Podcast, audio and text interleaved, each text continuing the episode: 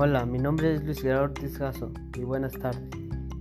Soy del Telebachillerato Comunitario El Fuerte Viejo, San Felipe, Guanajuato.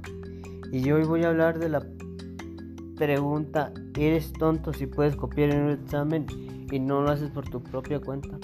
Esta pregunta significa que eres un tonto si copias en un examen, ya que al momento que tú haces un examen, si prefieres copiar en vez de hacerlo tú, eres un tonto ya que al momento de que tú no lo hagas, al fin de cuentas el que va a salir perjudicando eres tú, ya que a fin de cuentas no vas a aprender nada de conocimiento del que venga del examen.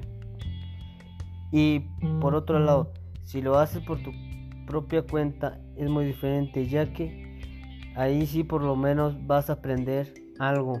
Y eso ha sido todo por hoy. Y nos vemos hasta la próxima sesión.